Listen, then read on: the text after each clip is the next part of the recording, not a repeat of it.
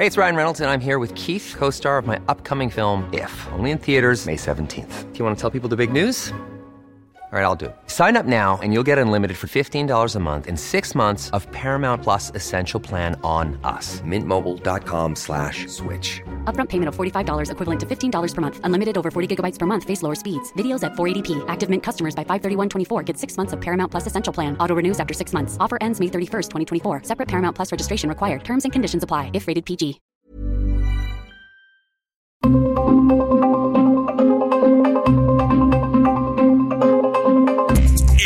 Radio presenta Zona de Noticias con Manuel Zamacona.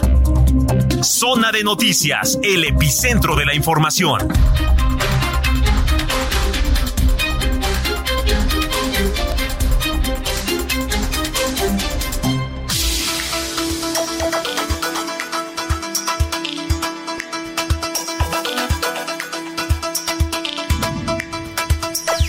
Las 2 de la tarde en punto, tiempo del centro de la República Mexicana. Señoras y señores, qué gusto que nos estén acompañando ya en esta tarde de sábado, hoy que es 2 de septiembre, ya septiembre del año 2023, saludando a este mes patrio con muchísimo gusto aquí a través de la señal de Heraldo Radio, la frecuencia que usted está sintonizando, ya sea en el automóvil, si usted va manejando, también en casa o desde su dispositivo, es el 98.5 de FM aquí en la zona metropolitana del Valle de México, pero también a través de las diferentes frecuencias locales, desde donde tenemos alcance, de norte a sur, de sur a norte, en toda la República Mexicana y también allá en Estados Unidos. Saludamos con muchísimo gusto a quienes nos escuchan allá en Beaumont, en Houston, en Atlanta, en Chicago, en Corpus Christi, también por allá. Muchos, muchos saludos. Gracias por estarnos sintonizando. Eh, de hecho, también usted lo puede hacer. Lo único que tiene que maniobrar es ingresar desde su dispositivo o laptop a www.heraldodemexico.com.mx. Ahí hay un apartado en donde dice eh, radio y están nuestras cámaras web, por cierto, transmitiendo completamente en vivo desde Insurgente Sur 1271. Aquí está ubicada la Torre Carrachi y al interior nuestras instalaciones. Por aquí me acompaña Gina Monroy, nuestra jefa de información. ¿Cómo estás, Gina? Hola, ¿qué tal? Muy buenas tardes. Muy bien, Manuel, bien lo dices. Ya 2 de septiembre. Sí. ¿Y qué sigue? ¿El pozole? El pozole, El ya, a partir de esta fecha ya no. ¿Estás de acuerdo? Eso es casi prácticamente imposible. Sí, y después nos vamos con los días de muertos, Sí, el día de la Virgen, el Día de la Virgen, las posadas, posadas, hijo. arrullar al niño. Sí. No, ya, eso no, también. No bueno, sí, sí, sí, también, por Así supuesto es. que en, en muchos lados se acostumbra también a arrullar al niño, las posadas, etcétera. Y saludamos también con mucho gusto a toda nuestra producción desde aquí, este, saludándole con muchísimo gusto. Bueno, pues los invitamos también, Gina, para que mm, todos los que nos vienen escuchando eh, se pongan en contacto con nosotros en eh, arroba samacona al aire, le repito, arroba samacona al aire y también en el 55 80 69 79 42. Les repito, 55 80 69 79 42. Les tengo regalos para que mañana se vayan a las luchas, que por cierto ayer se puso muy buena la función. Ayer la estelar fue Místico contra Soberano, uno de los, bueno, un- dos de los grandes ídolos. Este momento, Místico ya un luchador veterano, pero aún así ágil, bastante importante. Yo creo que el, el mejor en este, en este momento. Soberano, pues volviéndose y convirtiéndose ya en un ídolo prácticamente. Entonces, muchas gracias al Consejo Mundial de Lucha Libre por eh, invitarnos, que por cierto, pues tengo el privilegio de ser la voz ahora rumbo al 90 aniversario de, del Consejo Mundial de Lucha Libre, así que les mando un Ahí gran, te escuchamos. gran abrazo y este y nos puede escuchar ¿eh? en las cápsulas históricas ahí Sí. en las redes sociales del Consejo Mundial. Así que muchas gracias, gracias de verdad por la confianza. Bueno, pues sin más, cuando son las 2 de la tarde, ya con 3 minutos, tenemos un gran programa, ¿eh? tenemos unos temas súper interesantes. Entonces, está usted en el lugar correcto. Yo soy Manuel Zamacona. Bienvenidas, bienvenidos a Zona de Noticias. Y ya está aquí Gina Monroy con el resumen de la primera hora. Resumen inicial, lo más importante ocurrido hasta el momento.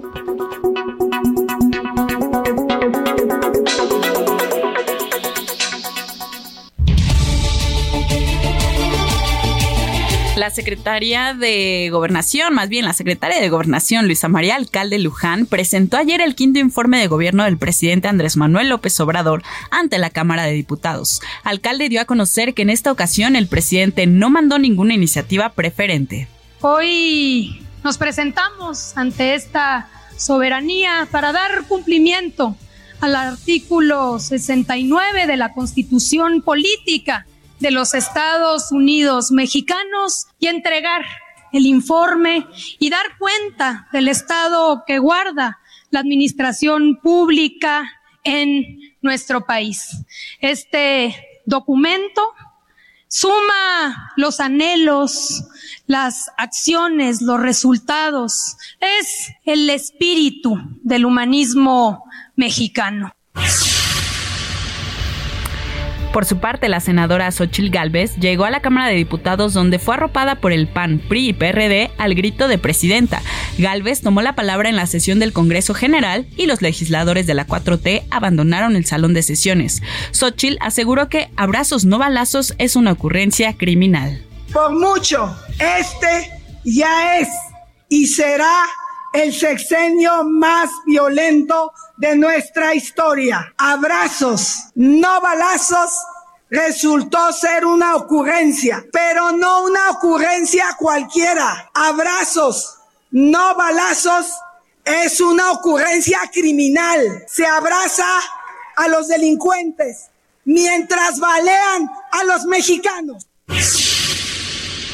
Como les comentábamos en diversos espacios informativos, el presidente Andrés Manuel López Obrador presentó su quinto informe de gobierno desde Campeche, donde destacó sus logros en la recta final de su sexenio. En esta ocasión, el mandatario eligió Campeche debido a que en esta zona se construye el tramo 2 del tren Maya. Este sábado, el presidente López Obrador supervisa el tren Maya acompañado por su hijo Andrés Manuel López Beltrán y el gobernador de Yucatán, Mauricio Vila. En más temas, ordenan la liberación inmediata del fiscal de Morelos, Uriel Carmona, detenido desde el pasado 4 de agosto por presuntamente haber entorpecido las investigaciones del feminicidio de Ariadna Fernanda. Un tribunal colegiado consideró que se violó el fuero constitucional, pero más adelante fue vuelto a ser reaprendido. Al respecto, la Fiscalía de la Ciudad de México rechazó la resolución que ordenó esta liberación de Uriel Carmona y Ulises Lara, vocero de la Fiscalía, expresó que la detención no viola la Constitución y que el fuero no protege al imputado. La Fiscalía General de Justicia de la Ciudad de México manifiesta su más enérgico rechazo y profunda indignación ante la determinación del décimo tribunal colegiado en materia penal del primer circuito del Poder Judicial Federal que modificó la medida cautelar de prisión preventiva justificada en contra de Uriel N., fiscal general del estado de Morelos, para decretarle presentación para firma periódica semanal. En más temas, el Metro de la Ciudad de México recordó que a partir de esta semana en las líneas 4 y 6 ya no se venderán boletos, aunque todavía los usuarios podrán acceder con ellos. La eliminación de boletos será escalonada mes con mes. En noticias internacionales, el presidente del gobierno español, Pedro Sánchez, afirmó que las jugadoras españolas han dado una lección al mundo con su actitud tras el beso forzado y la negativa eh, a dimitir del suspendido presidente federativo Luis Rubiales con la jugadora Jenny Hermoso. India lanzó este sábado su primera misión espacial para estudiar el Sol, a menos de dos semanas de su exitoso alunicismo alunizaje sin tripulación en la región del Polo Sur de la Luna. En noticias deportivas les comento que Sergio Checo Pérez dejó atrás las fallas mecánicas que presentó en la tercera práctica y a lo largo de la calificación del Gran Premio de Italia 2023 de la Fórmula 1. Con esto mostró consistencia para terminar en el quinto sitio donde Carlos Sainz se llevó la pole position. Nos enlazamos con mi compañero Gerardo Galicia para que nos dé un reporte vial desde las calles de la Ciudad de México. ¿Cómo estás, Gerardo? Muy bien, mi Gina, excelente tarde amigos de Heraldo Radio y tenemos información para nuestros amigos que transitan en la zona centro de la capital. Ya es difícil avanzar sobre el eje 1 norte, justo llegando a la zona de Tepito por la actividad comercial. Si necesitan llegar en vehículo a esta zona, en el eje 1 norte, los problemas comienzan una vez que dejan atrás el paso de la reforma y hasta el eje 1 oriente anillo de circunvalación. Circunvalación también presenta un avance difícil con largos asentamientos en los diversos semáforos si se dirigen hacia la zona de Fray Servando Teresa de Mier. Los eh, puntos conflictivos llegando a las inmediaciones del mercado de la Merced y también en su cruce con Fray Servando Teresa de Mier, en este caso es por operación de semáforos y el cruce constante de muchísimas personas que realizan compras allí en la zona centro de la capital. Por lo pronto el reporte, seguimos muy pendientes. Muchas gracias, Jerry. Hasta luego. ¿Qué precio tiene el cielo? Que alguien me lo diga. ¿Qué más que darte amor? Yo quiero regalarte el azul de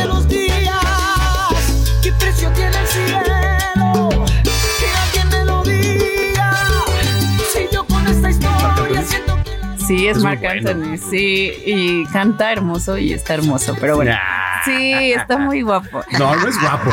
Tiene un- Tiene personalidad. y tiene algo que a las mujeres Sí, nos gusta. sí. Sí, Ah, algo, algo por ahí. No, bueno, sí, sí, está bien. Pero este. Sí, no, o sea, físicamente no, no es un hombre. Tiene si mucha tú lo personalidad. ves, es- se ve hasta como chupado. O sea, no, no, físicamente digas así atractivo, no es. Pero, Pero- tiene mucha personalidad. y Sí, la verdad es que cuenta, sí. Eh, pues es que el salsero Marc Anthony anunció su regreso a México con una gira por varios estados del país. Son ocho conciertos los que va a ofrecer. eh, pues esto lo convierte con uno de los más taquilleros de Latinoamérica. En la Ciudad de México estará el 10 y 11 de noviembre. También va a estar en Veracruz, Cancún, Querétaro, Monterrey, Puebla y Guadalajara. Y nada es suficiente. No porque me lo pides, sino porque faltan frenos al quererte. Oh, ¿qué precio Sigue a Manuel Zamacona en Twitter e Instagram, arroba Zamacona al aire.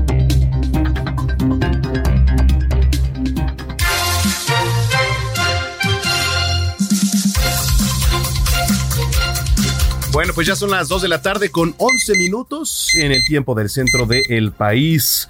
Vamos a entrar de lleno a la información. Comenzamos con un recorrido por la República con la información más importante. El presidente Andrés Manuel López Obrador se encuentra en su segundo día de pruebas de eh, una de sus obras más importantes e icónicas de su sexenio, que es el Tren Maya. Vamos con mi compañera Noemí Gutiérrez, que nos tiene toda la información. Adelante, Noemí, muy buena tarde. Hola, muy buenas tardes. Pues comentarte que sí, el presidente Andrés Manuel López Obrador pues está realizando este segundo recorrido de prueba del tren Maya. Nosotros nos encontramos en el puente Yotzonoc, en donde se prevé que en unos minutos más pues pase aquí este tren de cuatro eh, de cuatro carros en donde se está desplazando el presidente Andrés Manuel López Obrador. Él salió alrededor de las 11 de la mañana de la estación Tella en Mérida para dirigirse a la zona arqueológica de Chichen Itza, va acompañado del gobernador de Yucatán, Mauricio Vila, integrantes de su gabinete, también representantes de las empresas de las constructoras y también va el periodista Pigmen Ibarra, así como el hijo del presidente Andrés Manuel López Obrador, Andrés López Beltrán. Eh, hoy no se ha dado información sobre este recorrido, nada más Javier May, que es el encargado de esta obra del tren Maya, pues ya se informó que están en este recorrido y de acuerdo a lo que se nos dijo el día de ayer, el tren Maya iría a una velocidad de 50, de 60 kilómetros por hora. Sin embargo, anoche se nos confirmó que la velocidad es menor. Este trayecto se está haciendo entre 30 y 40 kilómetros por hora, lo que hace que sea más lento su desplazamiento. Además, ayer en la mañana la Secretaría de Seguridad y Protección Ciudadana, también el, el secretario de Marina, Rafael Ojeda, y la casillera designada Alicia Bárcena, pues estaban comentando eh, durante la mañana que había sido muy largo este trayecto porque se habían detenido para hacer diversas supervisiones y también con el presidente López Obrador de gente pues pide que se disminuya la velocidad. Este recordemos es un tramo de prueba ya que la obra se va a inaugurar en diciembre de este año.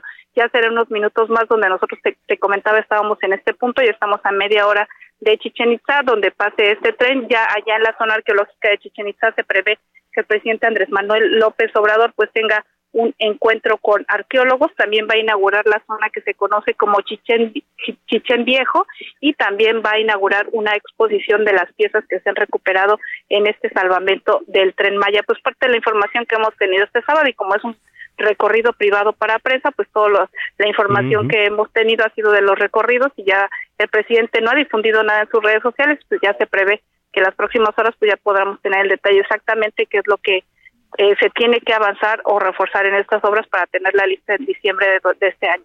Entonces, ¿tuvieron oportunidad, Noemí, de subirse ahí al, al tren? No, la prensa no subió al tren. Ayer salió a la 1.21 de San Francisco. Únicamente iba con gobernadores, empresarios y miembros del gabinete, pero ningún periodista va en el tren. Solo va el vocero Ramírez Cuevas, Jesús Ramírez Cuevas. Los medios no se han subido al tren. El presidente dijo que era privado y todo lo que tenemos es por redes sociales que han subido los los propios secretarios gobernadores y lo que hemos podido ver en estos proyectos que en el tramo al menos de la carretera que va de Mérida a Chichen Itza, pues hemos visto que hay, a, pesar del incremento eso que son más de 35 grados centígrados, pues se ve que varios eh, trabajadores todavía siguen con obras complementarias y la obra está resguardada por elementos de la Guardia Nacional y también de la Sedena. Manuel. Bueno, pues ahí está la información. Muchísimas gracias, Noemí. Muy buena tarde. Muy buenas tardes. Gracias. Bueno, pues el presidente López Obrador presentó su quinto informe de gobierno desde Campeche, ya quinto informe. Vamos con mi compañero Iván Saldaña que nos tiene toda la información. Adelante, Iván. buenas tardes. Sí, básicamente el presidente López Obrador descentralizó eh, la presentación o la rendición de su informe de gobierno del titular del Ejecutivo Federal. Lo hizo en Campeche y entre su discurso, un discurso bastante largo, poco más de una hora y media, el presidente López Obrador dijo que se cumplió su sueño de reducir la pobreza y la desigualdad en México. Eh, afirmó que las políticas públicas de su gobierno lograron que salieran de la pobreza poco más de 5 millones de personas y se redujera de 18 a 15 veces la desigualdad de los ingresos entre los hogares más ricos y los más pobres. Afirmó también que el sector más rico del país ha obtenido ganancias razonables, lícitas y en algunos casos utilidades históricas. El problema, resaltó, era la eh, de la desigualdad en México, era la corrupción.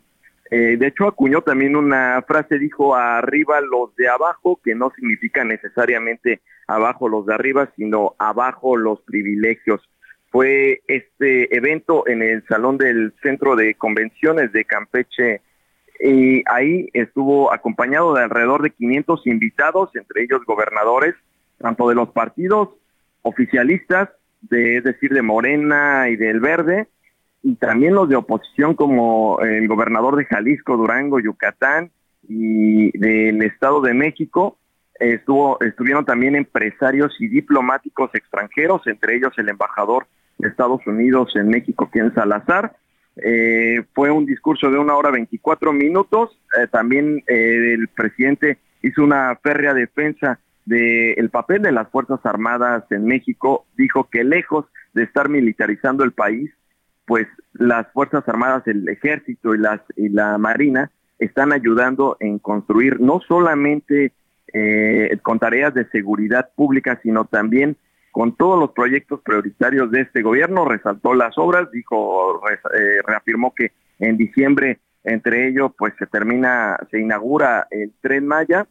Y nada más por último, Manuel también eh, aprovechó para dar un nuevo estarazo al Poder Judicial, citando la polémica por el freno temporal a la distribución de los libros de texto gratuitos en Chihuahua y Coahuila. Dijo que por ello y por varias razones fundadas, va a presentar una iniciativa de reforma constitucional para limpiar al Poder Judicial de complicidades, conflictos de intereses, convivencias inconfesables, corrupción y derroche de recursos y dio el anuncio de que ayer mismo iniciaría ya operaciones de la refinería de Dos Bocas Tabasco que pues desde hace 14 meses la inauguró en su primera etapa, Manuel Auditorio.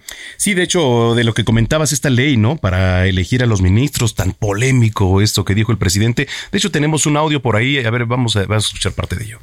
Por ello y otras varias y fundadas razones, voy a proponer una iniciativa de reforma constitucional para limpiar al Poder Judicial de complicidades, conflictos de interés convivencias inconfesables, corrupción y derroche de recursos.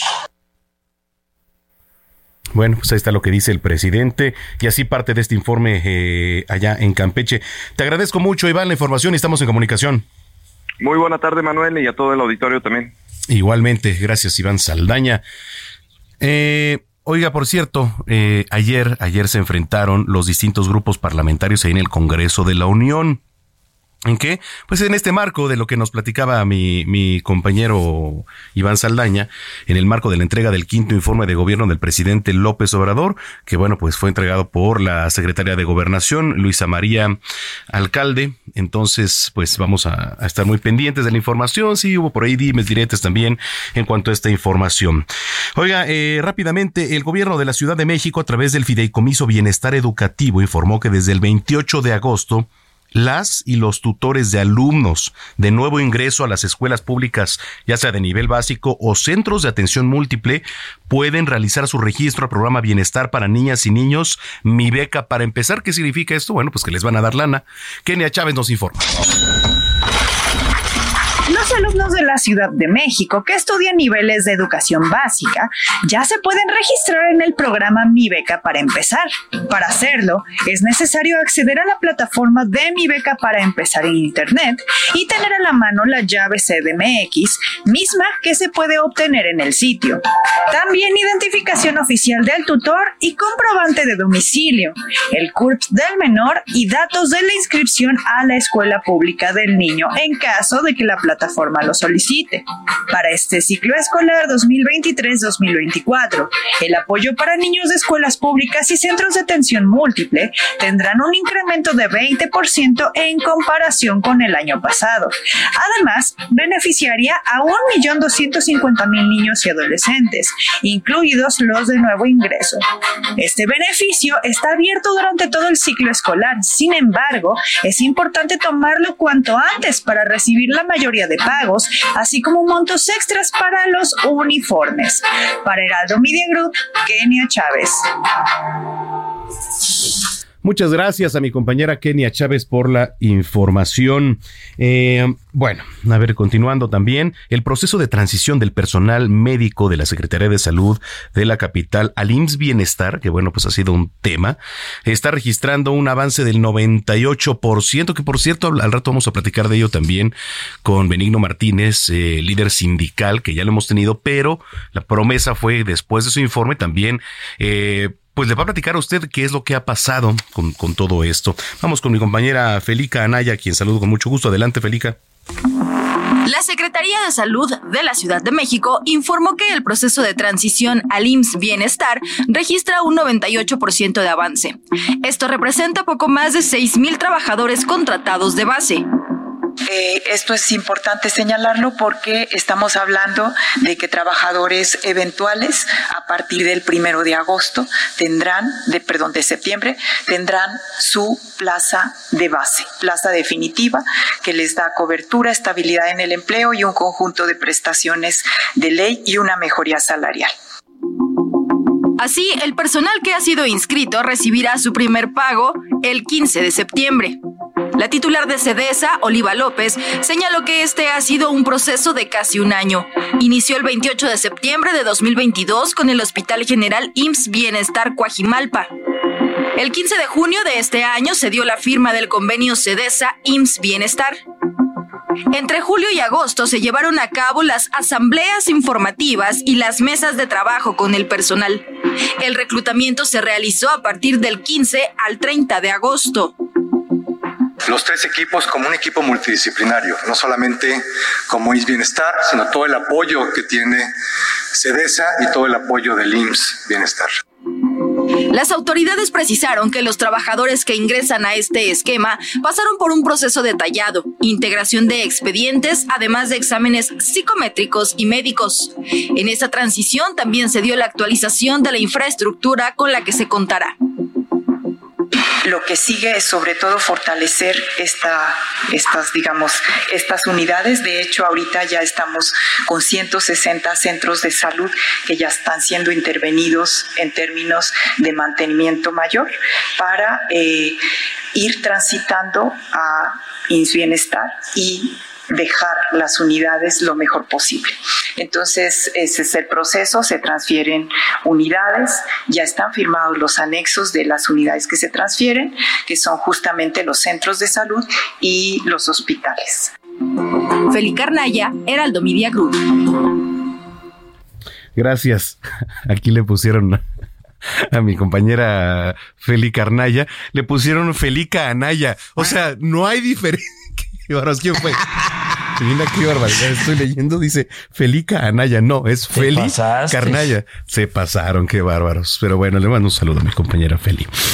Comenzamos las efemérides musicales de hoy con el cumpleaños número 67 de la banda Totó. Eh, Steve eh, Porcaro y por eso escuchamos África, que es pues prácticamente la canción más emblemática que tiene este gran conjunto. Vamos a la pausa. Ya volvemos en zona de noticias.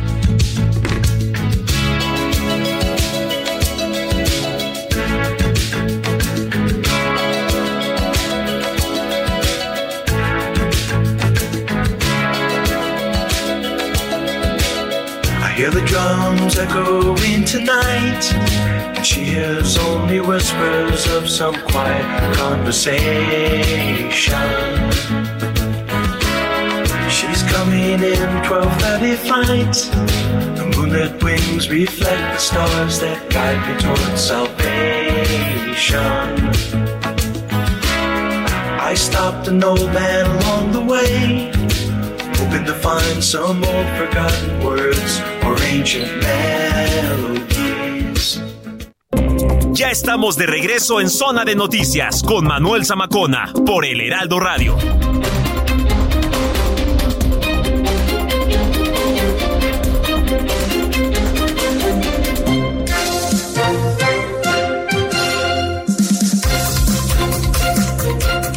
Ya son las 2 de la tarde con 30 minutos en el tiempo del centro del país. Muchas gracias por continuar con nosotros. Si es que ya estaba en sintonía, si lo acaba de hacer, bienvenida, bienvenido a este espacio, zona de noticias a través de la señal de Heraldo Radio. Bueno, pues ya le platicaba mi compañero Iván Saldaña que el presidente Andrés Manuel López Obrador presentó su quinto informe de gobierno desde Campeche. Destacó ahí algunos logros, eh, hay polémica, como siempre también en los discursos del presidente. Y me da mucho gusto recibir hoy aquí en cabina a Fernando Duorak, analista y consultor político, quien saludo con mucho gusto. Gracias por estar aquí, Fernando. ¿Qué tal, Manuel? Muchas gracias por la invitación y un gran saludo a tu auditorio. Bueno, pues eh, lo primordial, ¿cómo viste el eh, discurso de Andrés Manuel? Bueno, es un gran despliegue propagandístico en realidad. No solamente estamos hablando de un informe de gobierno, que como tal tiene muchas connotaciones políticas, toda la, la clase, toda la clase obradorista se fue a Campeche, y obviamente los quintos informes de gobierno por lo general se celebraban en otros lugares. En ese sentido. Obviamente, también viene revestido de, de, de, un- de una visita al tren Maya, viene con todo ese boato, y, es, y el informe a final de cuentas es eso y siempre ha sido una- no ha sido otra cosa más que una ceremonia de legitimación del presidente y obviamente y hay que entenderlo como eso más que un ejercicio de rendición de cuentas. Ese ejercicio, si acaso llega a ocurrir, ocurriría durante la glosa del informe, asumiendo que realmente las comisiones del Congreso hagan su tarea a lo largo del año y eso lo vamos a ver en unas semanas. Sí. Eh, ¿Qué tanto ha cambiado el discurso de anteriores? Es muy interesante esa, esa, ese planteamiento. Por primera vez en muchos años rescató el eslogan fundacional del PRD, por el bien de todos, primero los pobres. Sigue siendo un discurso obviamente orientado a diversos, diversos eh, temas, como sería el combate a la corrupción, cómo sería el ingreso de, las, de, de- de- de los que menos tienen, cómo serían sus obras emblemáticas y sus símbolos. Discursivamente no es muy distinto. Ahora, está comenzando a enfocarlo ya hacia el cierre del sexenio y hacia una consolidación que presumiblemente tendrá lugar hacia, el, hacia 2024 y para lo, que, para lo cual ya está preparando a la opinión pública, es decir, las elecciones. Sí, sí, porque ya se viene un cierre que tiene que ser, pues, para dejar en charola, ¿no? O en bandeja de plata a quien venga, en la sucesión. Y no solamente eso, hay que, eh, eh, creo que es muy bueno poner en, en la mesa que López Obrador no va a ser una, una, una tensión de poder como era antes. Es decir, en cuando se designaba quién iba a suceder al presidente, el presidente se iba a un segundo plano. Sí. Eh, López Obrador sigue siendo el eje de gobernabilidad en torno, en torno a Morena. Quitamos ese eje y se convierte en una colección de muchos grupos que nada tienen entre, en común entre sí. Por lo tanto, una cuestión a la hora de, de votar por Morena depende de que él sea el hombre fuerte. Y justamente ese juego de las cocholatas y la garantía de darles premios de consolación a las cocholatas perdedoras asume que va a haber una persona que se va a asegurar de que todo el mundo tenga sus propios costos, es decir, el presidente. Entonces, yo creo que está va a estar activo hasta el 31 de agosto de 2024 o el 30 de septiembre, o va a ser es el 1 de octubre la transición. Va a estar completamente activo en ese momento y posiblemente va a ser una figura de cierta influencia, no sabemos cuánta. Eh, no estoy seguro si es un jefe máximo, pero va a tener una influencia hasta más o menos 2027, cuando ya quien le suceda comienza a generar sus propios grupos, sus propias camadillas, ahora sí para la continuación del proyecto de quien siga. Pero estamos hablando que su imaginario, sus ideas, sus conceptos básicos siguen estando firmes y siguen siendo convincentes, que eso es lo más entretenido de, este asunto. Oye, eh, ¿crees que la propia figura de Andrés Manuel López Obrador siga pesando en la boleta electoral de 2024? Definitivamente va a pesar en la boleta. Es decir, hicimos un sexenio en donde todo trató en torno a López Obrador las reacciones, las mañaneras, el odio, el amor. Es una persona que tiene una, una, un peso moral indiscutible. Totalmente. Y no estoy diciendo que sea moralmente bueno o moralmente malo, es decir, lo que él dice es lo que, lo que sobrevive a pesar de las argumentaciones o las evidencias en contrario. Y bajo estas dinámicas y sabiendo que ese, ese valor moral no es heredable, la gente está comenzando eh, a pensar en quién, la, quién es la, la, candidata o el candidato que va a garantizar mejor esa continuidad. Y obviamente todo va a seguir siendo en torno a él, a lo que él hizo y cómo se le va a continuar. Obviamente va a seguir siendo un actor muy importante en 2024. Totalmente. Eh, puso algunos planteamientos. Uno de los que, pues, quizá resonó más este de este último informe fue la ley para elegir a los ministros. Dice por ahí que quiere presentar una ley para elegir a los ministros. que tanto dejen vulnerabilidad ahí al Poder Judicial? Es una gran pregunta y yo creo que aquí va, aquí hay una, una, estrategia de comunicación muy sólida. No solamente dijo eso, sino también María Luisa Alcalde, secretaria de Gobernación, declaró en la plenaria de senadores de Morena que el presidente iba a presentar cuatro iniciativas de reforma constitucional. Una de ellas es bajar la pensión, otras poner sembrando vida a nivel constitucional, y hay otras dos que también están orientadas hacia ese público de López Obrador. Y si bien ninguna persona en su sano juicio o ningún presidente en su sano juicio presentaría reformas, iniciativas de reforma constitucional en el último año, porque es contra todo pronóstico que le iban a batear, él lo está haciendo, yo creo que sabiendo que muy posiblemente lo van a batear. Y muy posiblemente eh, lo van a batear de aquí a diciembre todas y posiblemente de, diciembre a marzo va a comenzar a hacer los planes B de cada una de ellas. Y si vamos, esto es una táctica de comunicación, está comenzando a mover ciertos temas, a mantener la visceralidad a la gente y especialmente mantener a la, a la oposición reaccionando. Vamos a tener marchas para hashtag defendamos a la corte, hashtag no queremos, no, no, queremos arbolitos en la constitución, hashtag que se retiren a los 68. Y eso es justamente el plan, en realidad. Híjole, eh, qué interesante todo lo que viene y lo practicamos también fuera del aire. Eh, ahora, ¿cómo ves a la oposición? ¿Cómo ves esta figura de Xochitl Gálvez? Los liderazgos como López Obrador, que, que, suelen ser muy disruptivos, ganan porque la, política, la, clase política tradicional colapsa. Y justamente ante ese descrédito de las instituciones, ganan líderes que encarnan una imagen de pueblo, encarnan su propia legitimidad en torno a la gente. Y lamentablemente la peor forma de contrarrestarlos es que la vieja clase política que está desprestigiada pretenda hacernos creer que nos va a salvar de, alguien que, justamente llegó gracias a ellos. Eh, sí, sí, sí, ellos fueron los únicos culpables prácticamente. Y en ese sentido, el gran desafío de la oposición no es volver a 2018, es relanzar proyectos, es volver a hablar de cómo tendremos que vernos como país después de, de 2018 vamos a tener una sociedad más, más, igualitaria, vamos a volver a un tiempo neoliberal, cómo vamos a ver la justicia, qué es lo que falló de, los, de las diversas reformas de Pacto por México. Y la única forma de reconquistar a una persona que gobierna a través de la víscera es generando una alternativa igual de atractiva que en el otro lado. Y lamentablemente se han dedicado desde la oposición a desacreditar al presidente. Y eso es lo que y eso va a generar algo que se conoce en psicología como la falacia de la inversión hundida. Y es muy sencillo para, para, el, para, su, para el auditorio. ¿Por qué la amiga nunca se da cuenta por más que le dice a la amiga date cuenta? Y eso es, eso es justamente, suena ridículo, pero es justamente el mismo planteamiento. Y spoiler, la amiga siempre se ha dado cuenta. La amiga sabe muy bien que está en esa situación, solo que dice, sí, pero ya va a cambiar.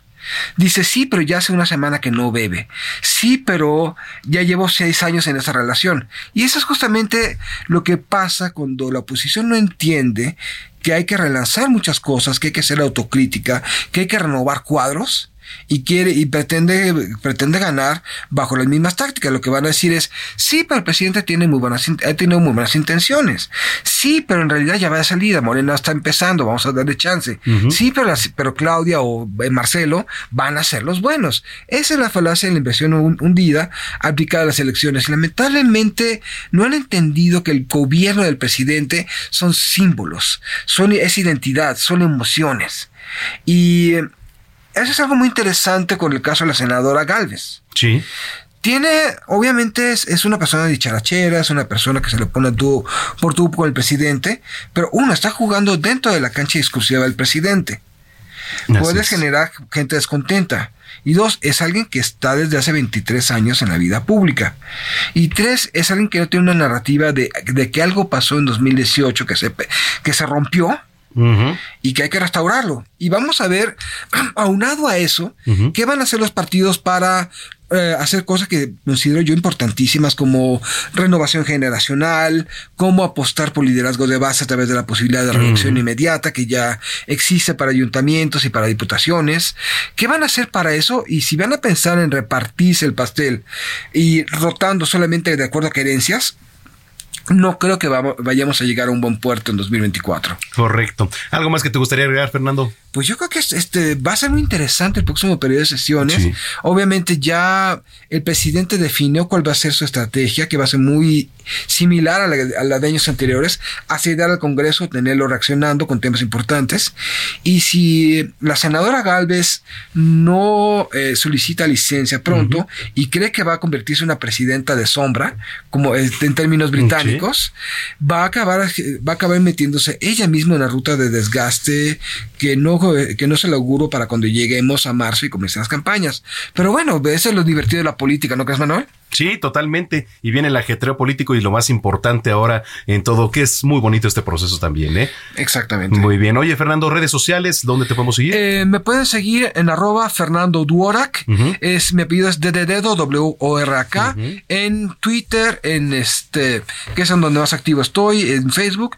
Y escribo, eh, tengo el podcast Realpolitik 101 los lunes y los lunes y miércoles en, su proveedor de streaming de confianza. Y los jueves escribo en Nación 321 uno, la columna Nuevas Ideas. Muy bien. Oye, muchas gracias por habernos acompañado, Fernando. Encantado, Manuel. Gracias, Fernando Duora, canalista y consultor político. Son las 2 de la tarde con 42 minutos. Agenda Cultural con Melisa Moreno.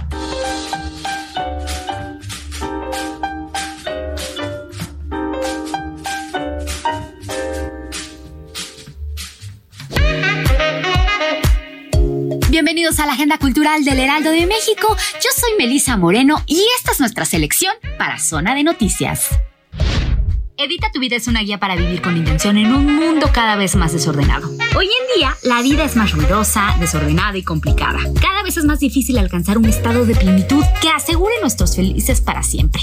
En este libro, Elizabeth Chad propone un método nuevo para cambiar tus rutinas y prioridades, con el fin de que te sobrepongas al caos y a la desconexión de ti mismo. Con ocho estrategias sencillas aprenderás a superar el drama y el agobio del día a día, establecer límites con amor y a organizarte como si fuera un sistema solar. ¿Qué puedes hacer hoy para generar una diferencia en el mañana? ¿Cómo puedes transformar tu semana para mejorar tu actitud todo el mes? La edición de vida no requiere lápiz y papel, sino eliminar relaciones, hábitos o situaciones que no suman a tu presente. El final feliz que tanto buscas es más bien una serie de días bien editados, aquellos donde corriges el camino para hacer más de eso que te hace sentir completo. Edita tu vida de Elizabeth Sharp es editado por Diana. Consentimiento plantea el provocador enfrentamiento entre la justicia y la ley, explorando el contraste entre la empatía y la ambición económica, en un mundo donde las relaciones superficiales y los intereses personales prevalecen sobre la verdad y la legalidad. La obra examina la impersonalidad de la justicia en la sociedad contemporánea a partir de los sufrimientos que enfrenta una mujer víctima de violación. Se trata de una pieza que pone sobre la mesa, con espíritu crítico y mucho sentido del humor, todos los temas de la agenda actual de los movimientos feministas. Los abusos sexuales, incluso dentro del matrimonio, el aborto decidido unilateralmente, la misoginia del sistema judicial al tratar la problemática de género, así como las relaciones de pareja, la mentira, la traición y la posibilidad del perdón. En esta obra confluyen múltiples relatos, el de Gina, quien declara que fue violada la noche del funeral de su hermana, mientras el acusado sostiene que ella dio su consentimiento, el de Max, abogado defensor del caso, y su esposa Katy, el de Alex y Rita, quienes están separando, el de Tony, el fiscal del mismo caso, y el de Sandra, una actriz que se prepara para interpretar a Medea. Estos personajes ven cómo su mundo se simbra al tiempo que todas sus máscaras se van desmoronando. El escenario le da espacio a la voz del acusado y la víctima, de quien enjuicia y de quien grita por ayuda, de quien observa y de quien ejerce acción, pero solamente para profundizar en las preguntas esenciales. ¿De qué hablamos cuando nos referimos a la justicia? ¿Son la justicia y la ley la misma cosa? Esta puesta en escena desafía al público a cuestionarse acerca del sistema legal y las dudas éticas que surgen en casos de abuso y violencia de género. Apoyada de un elenco encabezado por Marina de Tavira y Juan Manuel Bernal. Consentimiento tiene una temporada hasta el primero de octubre en el Teatro Helénico.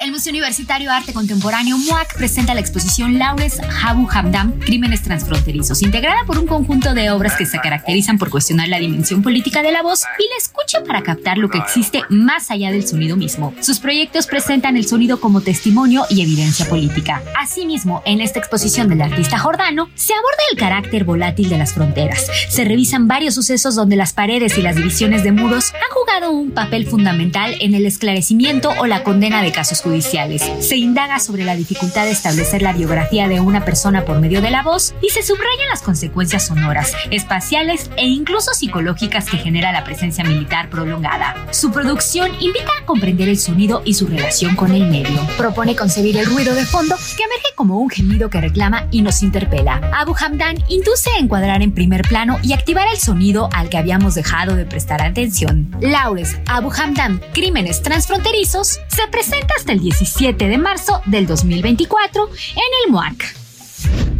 Esta fue la agenda cultural de esta semana. Yo soy Melisa Moreno y me encuentras en arroba melisototota. Nos escuchamos la siguiente.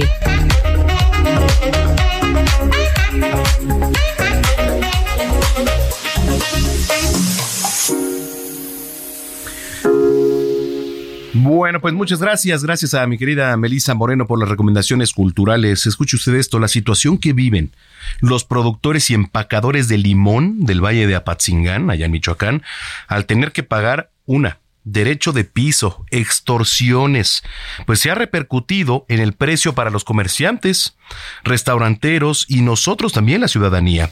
Mire, en la central de abastos aquí en la capital se vende hasta en mil pesos una caja de este producto, dejando un costo de 70 pesos por kilo para el público en general. Michelle Santiago. Central de abasto de Iztapalapa en la Ciudad de México es el mercado de alimentos más grande de América Latina. Alberga una cantidad aproximada de 122 mil toneladas de productos y alimenta a 20 millones de personas. Aquí, el limón que se cultiva en Michoacán es el más cotizado. Está caro por muchas, muchas cosas. Eh, primero eran las afectaciones sobre el clima y ahora con eh, problemas de, de, gente que no deja pasar la mercancía de limón, es un problema. Se eleva mucho el limón. Digamos en el campo que está, la, que te gustan 20 pesos, 25, eh, cobran una cuota para poder pasar el limón. Conseguirlo es todo un reto para los comerciantes. De unos dos, tres trailers que llegan diario, ahorita nomás llega uno o hasta uno con un, con un, con un tortón, que es uno donde le entra menos limón. Su precio es muy elevado. Tan solo una caja de limón ronda los mil pesos en la central de abasto. Quien carga el costo más caro de limón es la ciudadanía. Don Fidel tiene su puesto de verdura y acude a surtirse a la central de abasto. Debe desembolsar una buena cantidad para poder comprar un costal con 15 kilos de limón. Avanza entre los pasillos de este gran mercado buscando el mejor precio.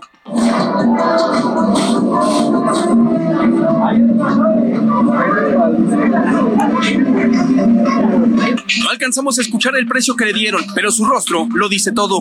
En su negocio nos platica en cuánto compró el costal de limón. Lo conseguí en 600 pesos. ¿A cuánto va a dar el kilo entonces de este limón? Pues más o menos un promedio de 40 pesos. ¿Por kilo? Sí, pero este limón no es un limón así, ahora sí que está chico. Entonces este limón pues está en más o menos en, en un precio no exagerado, pero pues también para que la gente lo pueda, lo pueda adquirir. Pero de hecho hay limón más caro. Pero quien también sufre las consecuencias son las familias mexicanas. Un ejemplo de ello es Don Chucho, quien acudió a comprar limones para su comida. Hola, don, buenas tardes. Hola, buenas tardes. ¿A cómo tiene el limón? Híjole, mi jefe, ahora sí anda bien caro, ¿eh? ¿Sí? A 40 pesos. Híjole, yo creo que nada más me voy a tener que llevar medio kilo. Por lo que guste, Porque ¿eh? no me Pero- alcanza. Ya no Y- me alcanza. Y eso es del chavito, ¿eh? Porque hay más caros. ¿Sí? Hay limones. Entonces el otro, ¿cómo está? ¿Como a 80? Pues más o menos como de a 50, 60, hasta 70 pesos está. Esta escena se repite en los tianguis, mercados y puestos ambulantes de todo el país. Subió mucho. Este, ahorita estoy comprando medio kilito para, para el gasto, pues, para la gasa. Pues yo compraba un kilo. Sí, un kilo. Ahorita estoy comprando medio kilito. Pues sí, pues estoy llevando lo que es más económico. Hay otro sector que también está siendo golpeado. Son los puestos de comida y restaurantes. Y es que esta situación provocó que Alejandro compre menos limón y debe hacerlos rendir para su negocio de guaraches. Por menudeo lo estoy comprando, sí está carito, me lo están dando ahorita a 50, 60 pesos.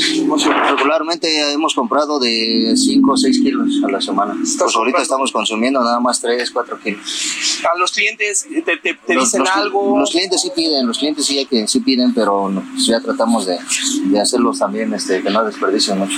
El limón en las marisquerías son la materia prima y no pueden faltar ni en la cocina ni en la mesa del comensal. Ahorita el limón está un poco caro, de hecho, ahora sí que se está consiguiendo en 800, 700 pesos por ahí así. Eh, regularmente nada más estaba como en unos 300, 400 por mucho ya la caja y ahorita sí está muy elevadísimo, bastante elevado está. La caja trae entre 15 y 20 kilos y una es insuficiente para un negocio como este. Por ello, deben buscar la forma de hacer rendir el limón y no bajar la calidad. Tenemos que, eh, más o menos por decirlo, es como que dar un conteo de limones a lo que es nuestro, nuestra clientela. ¿Por qué? Porque si nosotros damos mucho, los clientes luego a veces desgraciadamente agarran mucho, entonces nos tenemos que limitar también en eso para que no haya ningún... Ahora sí que también ellos no se vayan muy descontentos. Este aumento del precio del limón ocasionado por la violencia en Michoacán sin duda golpea a todos los sectores, desde los campesinos, comerciantes, restauranteros y hasta las familias mexicanas, quienes usan el limón para casi todas las comidas. Por ello, esperan que este momento agrio pase pronto y se estabilice su precio. Michelle Santiago Díaz, Heraldo Media Group.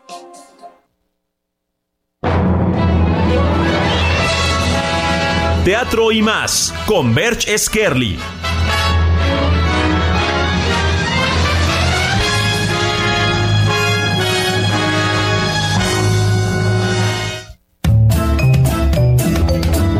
Hola, muy buenas tardes. Un saludo a todo el auditorio de Heraldo Noticias. Una vez más, sean todos bienvenidos a Teatro y más. En este segmento haremos un recorrido dentro de los montajes más relevantes de la escena teatral de la Ciudad de México. Y aquí damos inicio. Somos nosotros, una divertida comedia en la que se cuestiona objetivamente los acuerdos a los que se pueden llegar en una relación de pareja cuando un tercer integrante se manifiesta. Ven y recapacita junto con estos personajes entrañables la posibilidad de obtener relaciones abiertas todos los miércoles a las 8.45 en el Teatro Milán. Esto fue Teatro y más. Yo soy Birch Skerly. Sígueme en mis redes sociales, arroba Birch Skerly y en Facebook como Birch Skerly Villuendas. Hasta la próxima. Esto fue Teatro y más. Yo soy Birch Skerly. Sígueme en mis redes sociales, arroba Birch Skerly y en Facebook como Birch Skerly Villuendas. Hasta la próxima. Por si no quedó claro, ¿verdad? Muchas gracias. Gracias este, a mi querido Berch. Oiga, le tengo boletos también hablando ahorita de, recomendes, de recomendaciones para que se vayan a las luchas al Consejo Mundial de Lucha Libre ahí en la Arena México. Mañana la función de domingo. Les voy a dar cinco pases dobles. Eh, se tienen que comunicar 55 80 69 79 42. Ahí va de nuevo. 55 80 69 79 42. Mándenos mensaje. Quiero ir a las luchas. Su nombre completo y mañana puede pasar por sus boletos aquí. Ya los tengo en físico.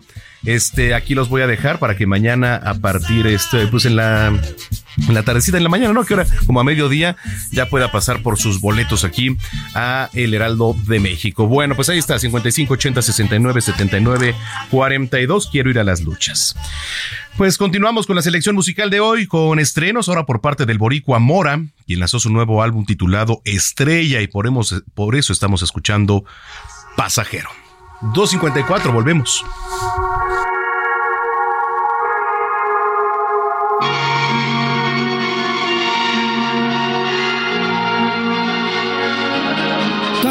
Sola buscando compañía. Yo andaba en la misma, esto no se da todos los días. No tuve que hablar mucho, de mirarte sabía que en tu cuerpo iba a ser larga la estadía. Y aunque iba a ser algo pasajero, se sintió distinto. Descifrarte, eso es un laberinto. Tú me hiciste cosas que nunca había visto. Dime tú si me he visto y te recojo tú de pasajero. Por ti me falta bonito, yo te espero, aunque sea un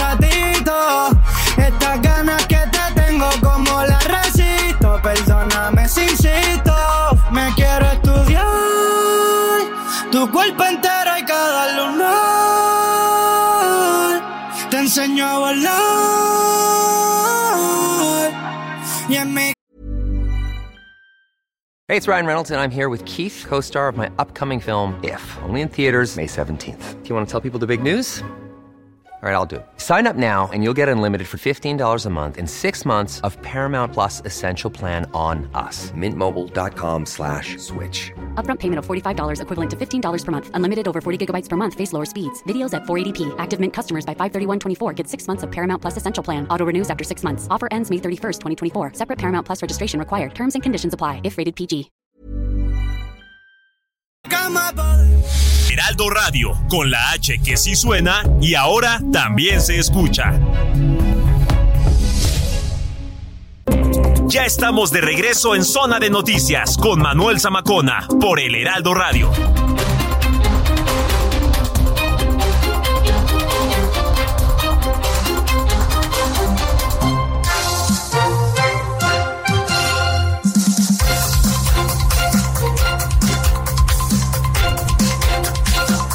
Bueno, pues ya son las 3 de la tarde en punto en el tiempo del centro del país. Muchísimas gracias por continuar con nosotros. Si es que ya estaba en sintonía, si lo acaba de hacer, bienvenida, bienvenida a este espacio que es Zona de Noticias a través de la señal de Heraldo Radio. Oye, nos escribe por aquí, este me mandó mensaje Cecilia Montero, dice que ponemos, ¿por qué ponemos esa música tan fea? Dice que es música corriente, ya ves, te lo he dicho. Es que aquí tenemos a un, a un chico. La eligió Diego, ¿no? Sí, Sí, es el ves, más corriente. joven. Más joven. Así es. Glicínio! ¿Qué tal, eh? Y que tampoco hablemos de Andrés Manuel López Obrador. Bueno, pues lo tenemos que hacer. No digo, este, lo tenemos que hacer, es información, es noticia, finalmente. Y este, y hay que estar enterados de todo. Oiga, este, nos pueden seguir en redes sociales, arroba Samacón al aire. Eh, si nos acaba de sintonizar, no sé si todavía haya o ya escribieron para los boletos de las luchas. 55 80 69 79 42. 55 80 69 79 42. Les estoy regalando cinco pases dobles para que mañana se vayan a la función de la lucha libre allí en la Arena México, porque la mejor lucha libre del mundo, por supuesto que es la del Consejo Mundial de Lucha Libre. Oiga, hoy por cierto, Hoy que es 2 de septiembre ya del año 2023, fíjate, se me antojó un pozole, ¿no? Ya es, entrando en los... Sí. Sí. Entras a septiembre Ahorita se sí como que mentalmente se me antojó un pozole. Pozole. Entonces... A mí no me gusta el pozole. ¿No? No. Uy, No, no, no. Nina. Creo que es la única ¿verdad? en el país que no le gusta el pozole. Pero bueno, ¿a ti tampoco? ¿A ti tampoco? ¿No te gusta el pozole? Claro. Sí. No, bueno. ¿A, A ti tampoco? a Diego no, sí, a ti. sí, no, Ya nadie, ¿no? Sí, no, no. Héctor Viera, yo creo que tampoco, ¿no? No, pues quién sabe. Hay que preguntarle. Sí, yo creo que tampoco. Ajá. Mm, Bueno, cada primer sábado de septiembre, los barbudos, los que tienen barba, tienen una cita muy especial y no precisamente en una barbería, pues se celebra el Día Mundial de la Barba. Larga vida a los barbudos. El principal propósito de este día tan peculiar, pues también curioso, ¿eh? Es visibilizar este estilo estético masculino que nunca pasa de moda y actualmente pues es tendencia además. En la barba es un elemento imprescindible de la estética masculina. Hay para todos los gustos, esta- las barbas frondosas, las barbas cortas, las discretas, las barbas este recortadas con formas curiosas también ahora ya hasta les hacen ahí algunas formas, ¿no? Que se sí, esas no me gustan. Sí, sí, no, no. ¿A ti te gustan los barbudos? Me encantan. O sea, yo no te gustaría, Gina, porque no tengo casi barba. A ti sí, tienes, ¿no? Un poquito, sí, Ajá. sí, sí, sí sabe, pero, sí, a mí me gustan los hombres pero no con me mucha gusta. barba. No, no, no me gusta Sí. la barba, la verdad es que no. Pero bueno, desde tiempos antiguos ¿eh? se ha atribuido a los hombres con barba ciertas cualidades como eh, sabiduría, potencia sexual, este elevado estatus social y en la actualidad, pues para muchas mujeres un hombre barbudo, como es tu caso, Gina, pues puede ser muy sexy y atractivo. Y para otras la barba es incómoda, antihigiénica, no les gusta. Lo cierto que es, eh, la barba sí imprime, la verdad es que un estilo y nos vemos muy diferente con barba. o sin barba. Mira, hay recomendaciones de higiene básica. Lavar y masajear la barba diariamente para eliminar la acumulación de la suciedad, secar muy bien la barba después de bañarse, cepillarla con frecuencia, limpiarse la barba después de comer porque pueden acumularse restos de alimentos. Es recomendable recortar, afeitar la barba con regularidad. Así que felicidades a los barbones y a los barbudos hoy en Diego, su día. Diego, muchas barba. felicidades Sí, felicidades. en su día. 3 de la tarde, 4 minutos. Yo soy Manuel Zamacona y está aquí Gina Monroy con el resumen de la segunda hora aquí en Zona de Noticias. El resumen de las tres con Georgina Monroy.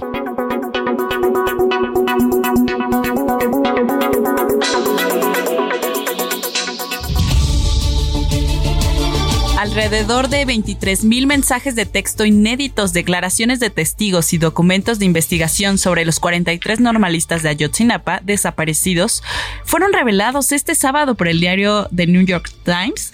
El reporte indica la colusión entre el grupo del, eh, delincuencial Guerreros Unidos y autoridades que causó la desaparición de los jóvenes. Se reanudó el servicio de transporte en el corredor de Tizayuca, Estado de México, donde elementos de la Guardia Nacional, Policía Estatal y Municipal mantienen puntos de revisión para inhibir la presencia de delincuentes. El Servicio Meteorológico Nacional informó que derivado de la depresión tropical 12, se ha formado la tormenta tropical Katia en el Océano Atlántico. En noticias internacionales, el presidente de Estados Unidos, Joe Biden, llegó a Florida para hacer un reconocimiento de los daños por el huracán Idalia. Mohamed Al-Fayed, dueño de los grandes almacenes Harrods, falleció este 30 de agosto a los 94 años en el Reino Unido. Al-Fayed fue un controvertido millonario egipcio pues básicamente obsesionado con vincular a los servicios secretos británicos en la muerte de su hijo Dodi y la princesa Diana de Gales en 1997, quienes tuvieron una relación. La Fundación Nobel informó que revirtió su decisión de invitar a los embajadores de Rusia y de Bielorrusia a la ceremonia de entrega de los premios de este año en Estocolmo.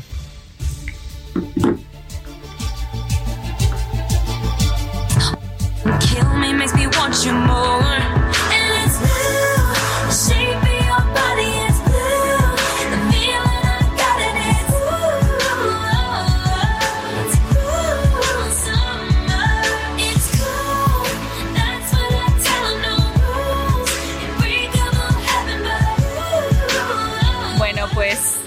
Yo ya no quiero hablar de ella, pero ella sigue dando de qué hablar. Yo no puedo hacer más de- por eso, Taylor Swift llevará su gira de Eras Tour al cine a partir de octubre, del 13 de octubre. Así lo reveló la cantante en una publicación de Instagram este pues, pasado jueves. La película va a durar 2 horas y 45 minutos y la dirigió Sam, conocido por ser el director de otros grandes eventos en directo y documentales de conciertos para artistas como Billie Eilish y Lizzo. Así que pues llega otra vez de Eras Tour, pero ahora al cine. Eh, y que por cierto, Gina trae su gorra de Taylor Swift, ¿no? Sí. Por si no querían. Mi vaso de Oye, ¿qué tal los conciertos? Ah, estuvieron muy padres, sí. Muy padres y muy cansados. ¿Ah, sí? Sí, fueron tres horas y media de estar parada, cantando, eh, saltando. O sea, la verdad es que trae un show. Si les gusta el espectáculo muy vistoso, creo que Taylor ahorita es la opción. Ándale. Sí, sí, sí. Así que. ¿Cuánto se- dura más o menos el concierto? Tres horas y media. Tres y media. Sí, tres horas y media. Donde no hay ni un intermedio. Todo se lo. O sea, ¿es seguido? Corrido, seguido. No inventes. Sí, tres horas y media. Estuvo muy, estuvo muy padre, la verdad. No, Sí, bueno, sí, pues sí. en el Foro Sol de la Ciudad de México. Y que por cierto, he de destacar. Qué bonito se veía el foro. Por primera vez lo vi organizado. Había baños de buena calidad. eh, como que traía toda, toda su producción, pero en serio, ¿eh? Ajá. Sí, el foro estuvo muy bien. Ándale. Me sorprendió mucho eso. Oye, pues bueno, qué bueno, Sí. qué bueno porque pues la gente lo merece. Sí, Eh, para verdad, eso sí. pagan también un boleto para que haya baños de calidad, para que la gente se la pase bien y sea una experiencia total, ¿no? No nada más, eh, digo, el espectáculo per se, pero también este todo lo que involucra alrededor. Sí, la verdad es que los baños estaban muy bien. Muy bien. Eso fue lo que más te Sí, gustó, Eso ¿no? fue lo que más me gustó. Qué bueno. Sí. Muy bien, bueno, pues muchas gracias, Gina. Bueno, gracias. Buena tarde. Buena tarde.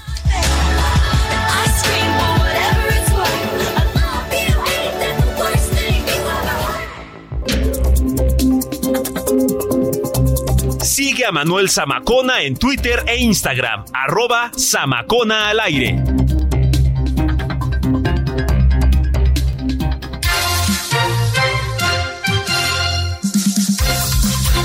Ya son las 3 de la tarde con 9 minutos en el tiempo del centro del país. Eh, estamos esperando a que llegue Benigno Martínez, que es un sindicalista, líder sindical, para que nos platique pues acerca de la sección que encabeza, que es la 12 en cuanto a servicios médicos para trabajadores del gobierno de la capital, y que por cierto rindió su informe hace poco.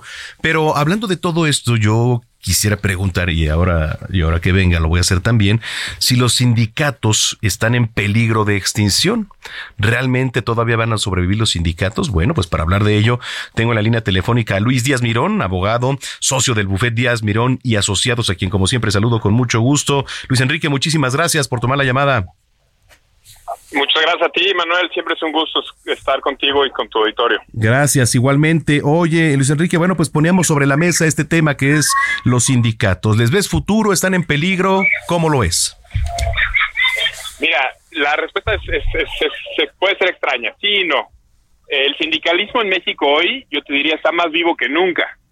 Pero el esquema de la relación de las empresas con los sindicatos cambió de una manera brutal. Eh, cambió el paradigma eh, de la relación de las empresas con los sindicatos. Y los sindicatos que dependían de tener una buena relación con la empresa para tener un contrato colectivo y que en realidad no tenían representación de los de los trabajadores, esos sindicatos están en, peligro de extinción. Eh, ¿Qué pasaba en, el- en México? Teníamos 90% de los contratos colectivos depositados representaban contratos de protección. ¿Qué significaba esto? Que eran contratos en los que los trabajadores ni siquiera sabían que estaban sindicalizados y esos contratos el único fin que cumplían era buscar evitar que los patrones fueran emplazados por otro sindicato a huelga. Eh, a veces justificadamente, a veces injustificadamente, lo podemos platicar en otra ocasión. Claro. Pero todos esos contratos en los que el, el sindicato no tenía una representatividad real de los trabajadores, hoy murieron. ¿Por qué? Porque no los pudieron legitimar. Fueron eh, el tema de la legitimación, es un proceso derivado de la reforma laboral en el que los, los trabajadores tuvieron que haber reconocido en una votación abierta y democrática que conocían a su sindicato y que conocían el contrato colectivo. Y en esta gran mayoría de contratos esas, esas condiciones no se cumplían. Y esos sindicatos están en peligro de extinción. Esos contratos colectivos, la mayoría se extinguieron. Ojo, no es lo mismo que se, se archive o se extinga un contrato colectivo a que se extinga el sindicato mismo. Eso es importante eh, porque finalmente la labor de un sindicato también, pues es parte de una defensa, ¿no? Hacia, hacia un trabajador. Exactamente, está en la naturaleza de los sindicatos eh, promover el mejoramiento de las condiciones eh, de los trabajadores. Sí, Cuando totalmente. no cumplen con esa función original, or- originaria, digamos, están faltando a su naturaleza.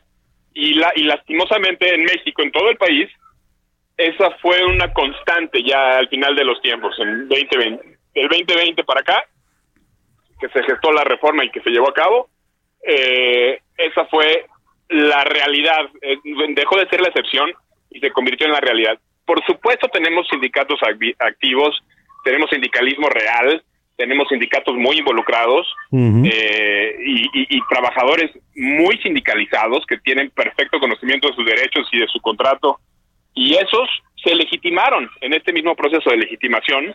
Ese tipo de contratos no tuvieron ningún problema en legitimarse porque llevan contratos, llevan relaciones vivas de, de sindicalismo desde hace años, que es lo que nuestra reforma buscaba.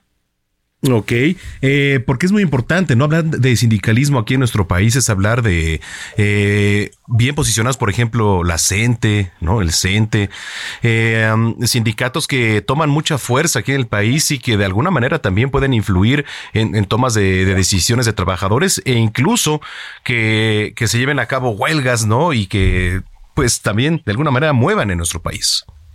Claro, y estás, estás tocando un tema que también es materia de, de un cambio, yo creo, importante, cultural. La CENTE, el CENTE, la CTM, la CROC, la CROM, las grandes Sí. centrales de México históricas, eh, cumplieron con una función eh, de organizar al, al- a los, no nomás al- a los trabajadores, sino diría al pueblo, y por muchos años las grandes centrales como la CTM fungieron también como parte de un mecanismo corporativo del poder. ¿vale? Y eso hoy pues, se extinguió también, ¿no? Y, también es parte del- de la razón por la cual el presidente no utiliza, nuestro presidente hoy en día no utiliza ese gran esquema corporativo de los sindicatos porque está absolutamente ligado a ese esquema y comprometido y todavía identificado con, con ese corporatismo anquilosado, o sea, sigue siendo parte de la estructura del Senado y de la Cámara de Diputados, del PRI, por ejemplo, ¿no? Principalmente. Eh, y, y ese esquema, eh, digamos, hoy ya es incompatible con, con, con por lo menos la, la, la estructura, la ideología y la dinámica de poder que hoy tenemos en esta administración.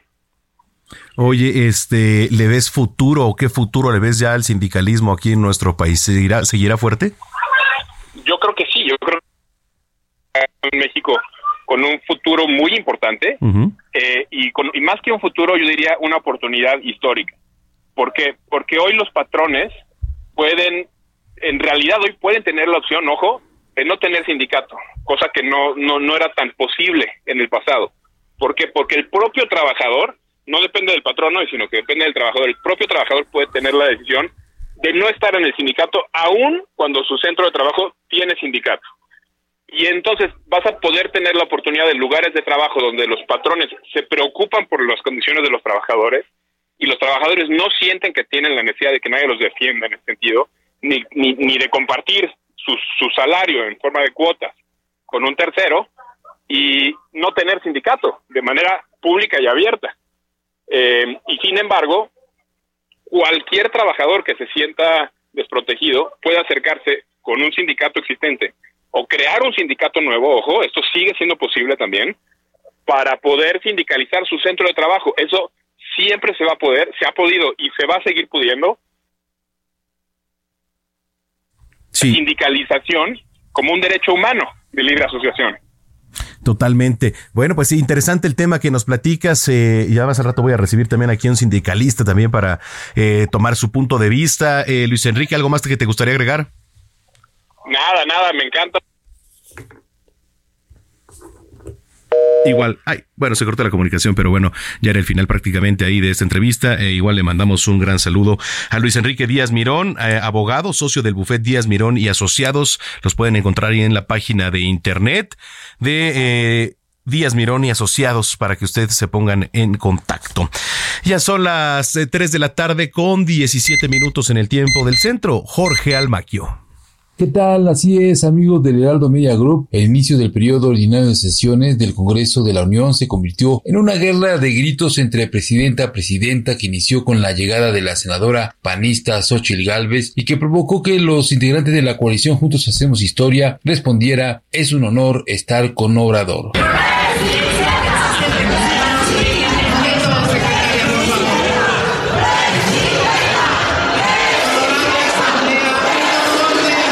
El griterío intenso se confundió entre el llamado enérgico de la presidenta de la mesa directiva Marcela Guerra que llamó al orden y pidió a la comitiva especial que acudiera a recibir a la secretaria de Gobernación Luisa María Alcalde, quien entregó el quinto informe de gobierno del presidente Andrés Manuel López Obrador. En la espera, las consignas continuaron y por un lado también se escuchó Marcelo aguanta, el pueblo se levanta, mientras que del lado de la oposición se escuchó Xochitl Valiente le teme el presidente. La situación se agravó cuando la virtual ganadora del proceso interno del Frente Amplio por México subió a tribuna a dar el posicionamiento del Partido Acción Nacional, lo que provocó la molestia de la bancada mayoritaria de Morena. Algunos de ellos se salieron del salón del Pleno para gritar en el pasillo la gelatina no pasará, la gelatina no cuajará. Calve Ruiz criticó a la actual administración encabezada por Andrés Manuel López Obrador, que esperanzó dijo al pueblo de México con la promesa de terminar con la corrupción, la desigualdad, la pobreza y la violencia, pero los traicionó y ahora dicha esperanza está de su lado. Es el tiempo de México.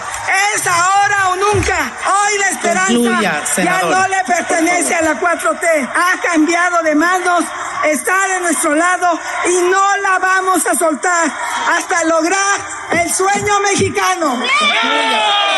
Entre gritos y un salón de pleno semivacía, la virtual coordinadora de los trabajos de la construcción del FAM señaló que uno de los aspectos que requiere el país es poner orden con firmeza, lo que implica dejar claro que le pese a quien le pese la ley si es la ley. Debido a las interrupciones, la presidenta de la mesa directiva, Marcela Guerra, tuvo que parar a la oradora para pedirle a los legisladores más respeto en el pleno. Voy a pedir respeto a las diputadas que están aquí en el pleno y que tienen los anuncios que están enseñando. Les voy a pedir, por favor, que se dirijan a, que se dirijan con respeto, sin adjetivos calificativos. Estamos, eh, estamos de frente a la nación en un debate en esta sesión de apertura. Tras salir del salón, el coordinador de Morena, Ignacio Mier, indicó que es una inmoralidad que Xochitl Galvez suba al pleno porque ya es la candidata del frente y adelantó que revisarán si se configura algún delito electoral. Pues es un acto de provocación vil por parte del Partido Acción Nacional al presentar como su oradora a quien ya es su candidata formal y así lo han anunciado. Hizo uso de recursos públicos, vamos a ver si se configura algún delito de carácter electoral porque ellos ya concluyeron su proceso y ella vino a hacer uso y presentó lo que parecería un pobre, pero finalmente proyecto de gobierno. En su oportunidad, Carolina Villano del PRI y Luis Espinosa Cházaro manifestaron su respaldo y le dijeron a Galvez Ruiz que no está sola para enfrentar este régimen y a todo su aparato. La sesión del Congreso General que inició con la asistencia de 410 diputados y 82 senadores terminó con el mensaje de la presidenta de la mesa directiva Marcela Guerra, quien señaló que los trabajos legislativos en el tercer año de ejercicio constitucional tendrán los parámetros de ser escrupulosos, fiscalizadores, respetuosos de la gestión gubernamental para fortalecer la rendición de cuentas y ser agudos revisores del sistema legal para que responda a las exigencias y necesidades de la sociedad mexicana. Amigos del Heraldo Media Group, el reporte que les tengo. Bueno, pues ahí está. Muchísimas gracias a Jorge Almaquio. Los deportes en voz de Adrián Caloca. ¿Cómo estás, mister? Hola, mister. Muy buenas tardes. ¿Cómo está? ¿Todo bien? Aquí con toda la actitud como todos los fines de semana y con bastante información deportiva. Si le parece, arrancamos rápidamente con la Liga MX. Ayer tuvo algún par de encuentros. Juárez derrotó tres por tres goles, perdón, por uno al Mazatlán y con esto el conjunto de la frontera por primera vez en su historia se coloca de momento como líder de la competencia. El otro encuentro de ayer, la goleada de Puebla en casa 3-0 frente a Tijuana. Para hoy se espera un par de encuentros más. León recibe a las 5 de la tarde a Necaxa. A las 7 Pumas visita a Santos. A las 7 también Tigre recibe a Querétaro. Y en punto de las 9 de la noche con 10 minutos en la cancha del Azteca. una edición más del clásico capitalino, del clásico joven, perdón, Cruz Azul contra América. Esto para el día de hoy. Y mañana a mediodía Toluca recibe a Pachuca, a las 5 de la tarde Rayados visita a Chivas y a las 8 de la noche San Luis contra el Atlas. Recordar que, bueno, Rayados de Monterrey acaba de hacer un otro fichaje de bomba después de haber traído al español Sergio Canales, directo del Betis. Ahora repatrió a Jesús Manuel el Tecatito Corona, quien justamente salió de sus filas rumbo en su momento a Europa y ahora acaba de ser otro fichaje más. También mencionar que están buscando a Brandon Vázquez tras la lesión, tras la lesión, perdón, del argentino Germán Berterame, que queda afuera toda esta campaña. Están buscando otro delantero y están ya eh, aparentemente avanzadas las cosas por Brandon Vázquez, este México-americano del Cincinnati, mi querido Mister, ¿cómo ve? Así el panorama de, futbolístico nacional. Ándale, pues eh, se antoja, pues eh, bueno, este partido de Cruz Azul contra América, ¿qué hora es? A las nueve de la noche hoy en la cancha del Azteca y, y mañana a las dos de la tarde el América contra el Real Madrid en versión femenil, por si gusta darse una vueltecita. Oye, bueno, pues ahí está, bastante interesante. ¿A qué hora es ese juego en el Azteca? Mañana a las 2 de la tarde, mister. Y pasando a lo que nos truje, que es el béisbol, porque aunque ya no estén mis diablos ni sus tigres, va avanzando, ¿no? Va avanzando ya esta eh, ronda final de la Liga Mexicana de Béisbol. Los Pericos de Puebla en la zona sur están barriendo a los Leones de Yucatán, dos partidos a cero, dos cero hasta el momento, y en el norte Unión Laguna le está pegando 2-1 a los Tecos de los dos Laredos. Eh, hoy se esperan para los partidos de la tarde a las 4 Pericos recibe a Leones y a las 7 de la noche Unión Laguna a Tecos. ¿Con quién vamos de estos? Yo creo que pasa Pericos eh, en la zona sur y creo que en la zona norte Tecos tiene bastantes posibilidades sobre Laguna, aunque vamos, es eh, de... Eh, reservarse porque la verdad es que Laguna también ha dado buenas satisfacciones a su público. Perfecto. Yo voy con Unión y Pericos, a ver qué tal. Nada más para complementar la información deportiva, mañana hay carrera Fórmula 1, Checo hoy terminó en quinto lugar, mañana arranca desde la quinta posición el Gran Premio de Monza, allá en Italia, a las 7 de la mañana hora de México, la pole position es para el español de Ferrari, en casa al fin Carlos Sainz para la escudería, Max Verstappen arrancará en segunda posición, mister. Bueno, pues ahí está, muchísimas gracias y estamos en comunicación. Claro que sí, mister. Un gran abrazo a todos los que nos escuchan y buen fin de semana. Igualmente, Adrián Caloca aquí con los deportes. Vamos a ir a la pausa, pero eh, los estrenos para Zona de Noticias no paran. Escuchamos lo más nuevo de la, banda, de la banda Imagine Dragons titulado ¿La 4? Ah, bueno, ahorita vamos con Imagine Dragons. Vamos eh, con otra. Es de Peso Pluma, eh, lo más nuevo de Jaico Cortés y el mexicano Peso Pluma titulado X Special. Entonces, bueno, pues con esto nos vamos a la pausa. Eh, regresamos con broche de oro aquí a Zona de Noticias. ¿A dónde va? ¿Qué onda? ¿Qué más? Botellas de cristal, yo te paso a buscar un cuartito en la suite del Intercontinental. Tú mi morrita, mi ex especial, solo estamos de regreso en Zona de Noticias con Manuel Zamacona por El Heraldo Radio.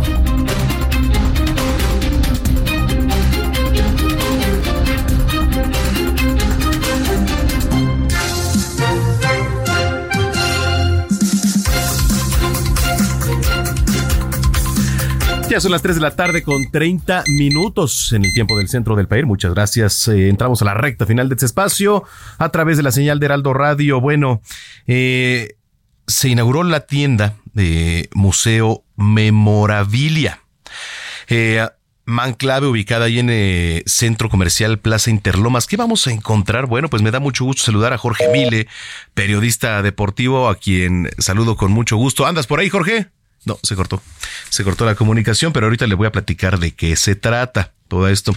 Que por cierto, ahorita que hablábamos de, los deportes, Laura Galván avanzó en los 3.000 metros femeninos en la Diamond League, Diamond League, que como última parada se desarrolló allá en Xiamen, China, y la mexicana logró romper el récord nacional con un tiempo de 8 con 28. Quedó en segundo lugar, únicamente por debajo de Beatriz eh, Chevet de Kenia.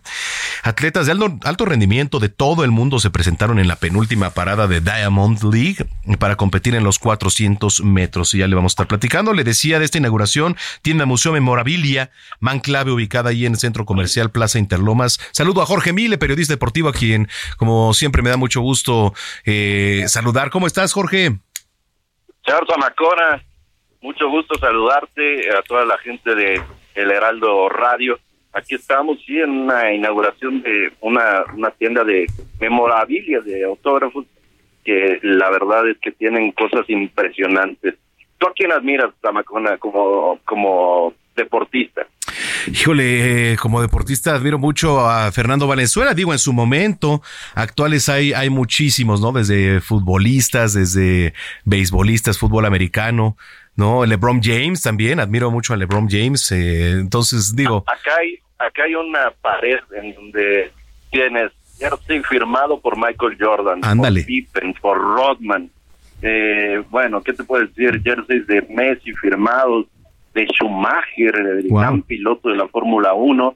Y bueno, por acá estuvieron Salvador Cabañas, también Cristóbal Ortega, ya, ya se fueron. Pero aquí está con nosotros Jackie Calvo, que es la eh, boxeadora ranqueada número uno de la MB en peso mosca. Y está también el rey David Picasso, que es el actual monarca en peso, eh, en peso super gallo de el CMB.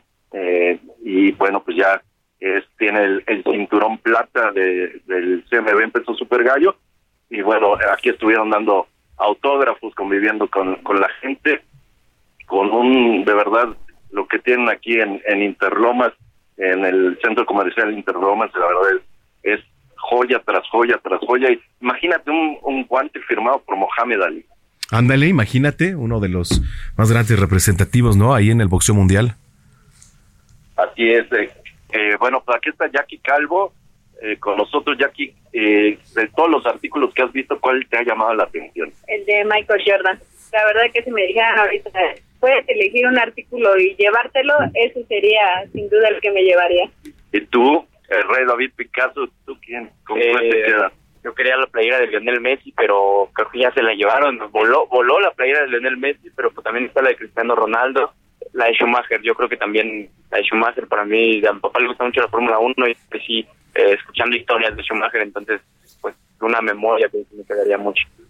Pues aquí, parte de lo que estamos viviendo, eh, señor Zamacona, hay eh, guantes eh, firmados por eh, Julio César Chávez, por Wow. Mike Tyson. La verdad es que es una locura.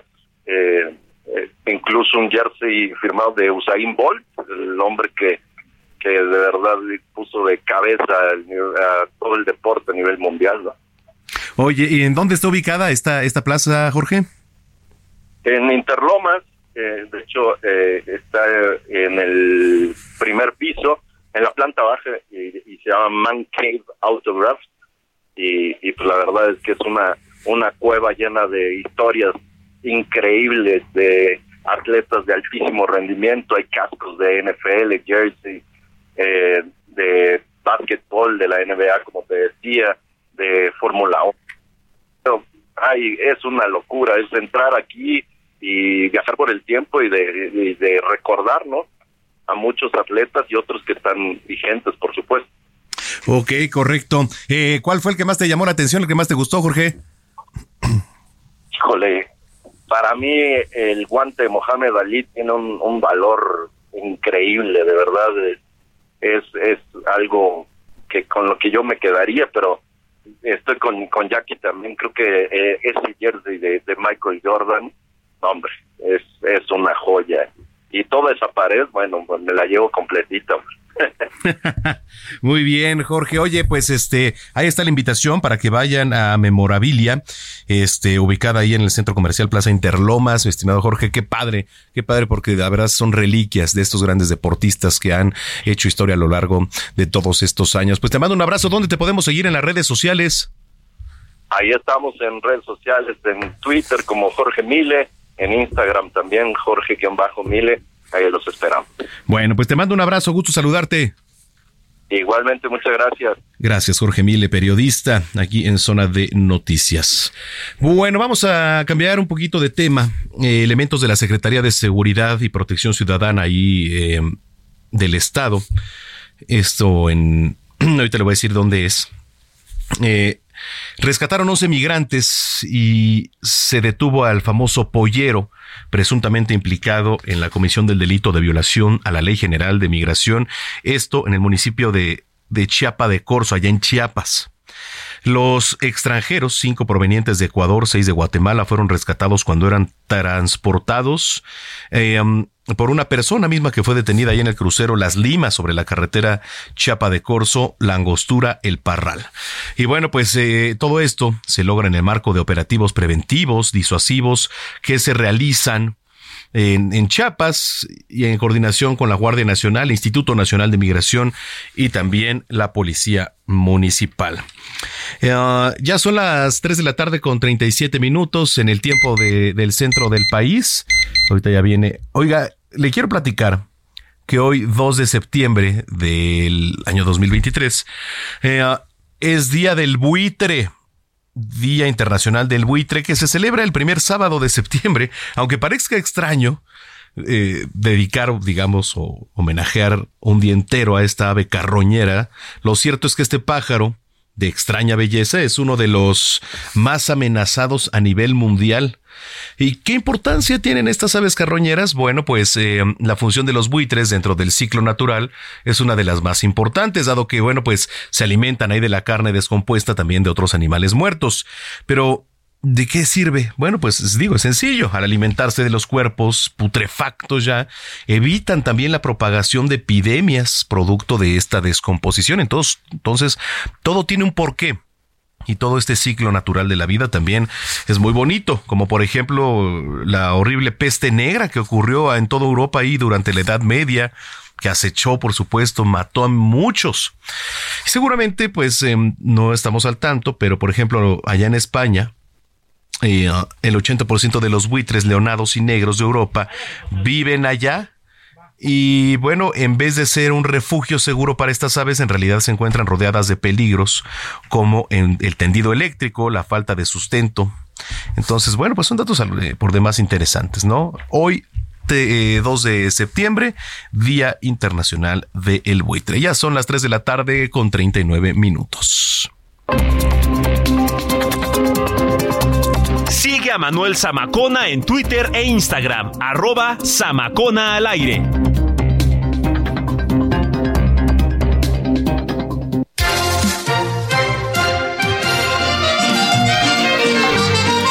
Pues ya está aquí el señor Raúl Guacuja con eh, estos datos tan interesantes que siempre nos trae. ¿Cómo está, señor Raúl? Hola, ¿cómo le va, señor Zamacona? Buenas tardes. Buenas tardes. Escuchamos despacito, muy despacito de José Alfredo. Le voy a platicar Ajá.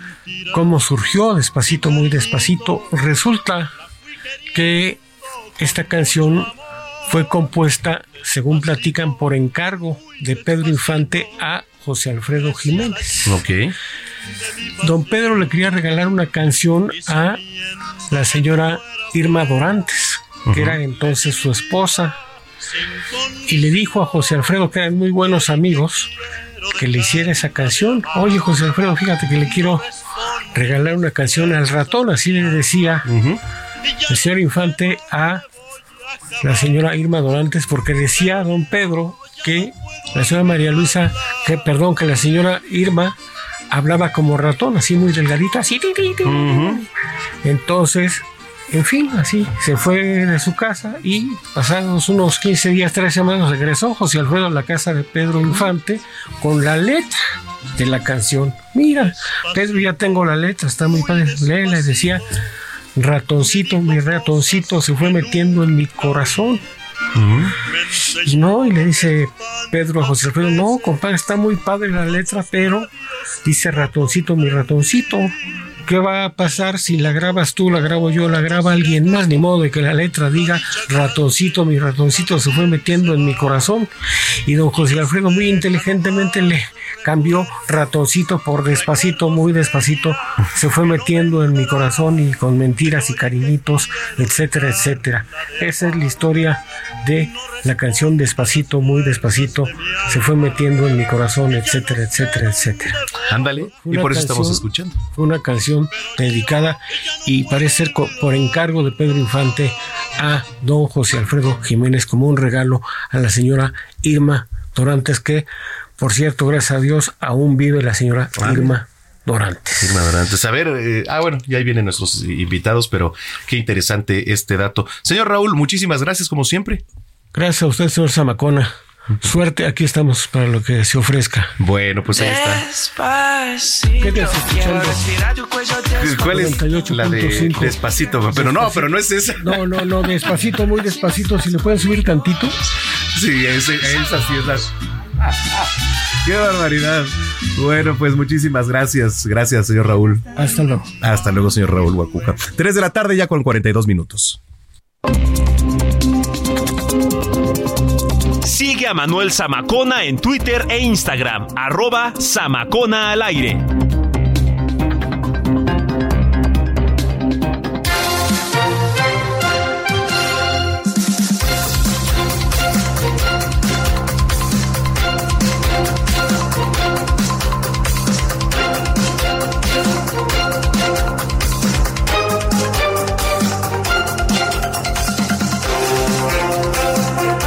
Bueno, eh, 3 con 42. Oiga, eh, como le comentaba al inicio de este espacio, pues tenemos el gusto de recibir a Diana Morlán, diseñadora, a quien saludo con mucho gusto. ¿Cómo estás, Diana?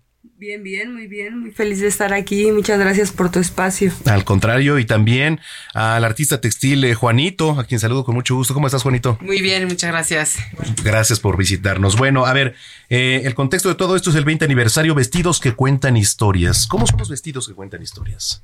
Eh, es un trabajo que se hace de la mano con artesanos, diseñadora y artesanos, para buscar un poquito esa parte de cultura que nosotros tenemos como mexicanos con los artistas textiles tradicionales y hacemos una fusión de vestidos, de ropa de uso diario para llevarla al estilizado, a la oficina, a los lugares donde la gente puede proyectar y darse a conocer el trabajo pues tan fino que tenemos en México. Ya este, ¿cuánto tiempo tiene Juanito? Adelante, ¿cuánto ah. tiempo tienen haciendo esto? Este, con Diana tenemos apenas un año conociéndonos y este, en mi caso sí llevo 20 años también eh, haciendo textiles este, pues yo soy tejedor y estejo en telar de pedal, telar de cintura y bordados a mano.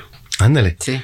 Oye, ¿y cómo empezó? ¿Cómo surgió todo esto? ¿Desde cuándo te dedicas a esto, este, Diana? Yo tengo 30 años de carrera ya profesional. Trabajo alta costura y hago ropa a medida. Ok. El proyecto está cumpliendo, justamente estamos celebrando los 20 años porque es un proyecto que me inspiró, pues siempre me ha gustado la ropa artesanal, siempre creo que llama mucho la atención y que no nos atrevemos a usarla o no nos atrevemos a llevarla a nuestra vida diaria. Y yo como diseñadora pues eh, me sentí siempre como muy integrada a la cultura indígena.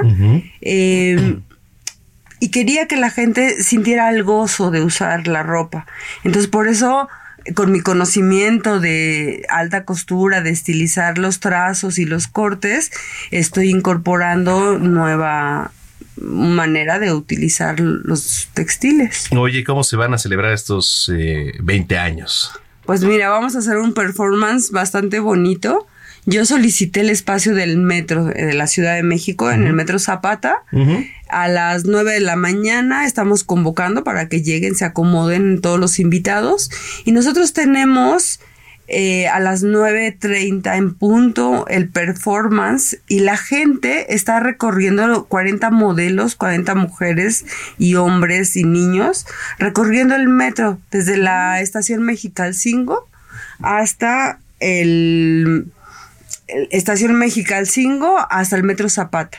De esa manera nosotros podemos eh, hacer que se vea la ropa como uso cotidiano.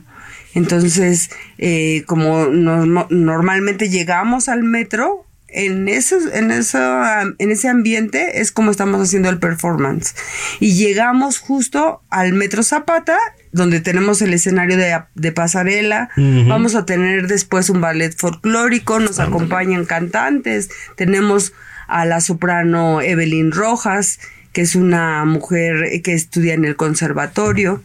Tenemos a- también a la cantante eh, Laura este, Reyes. que es una cantante de Puebla.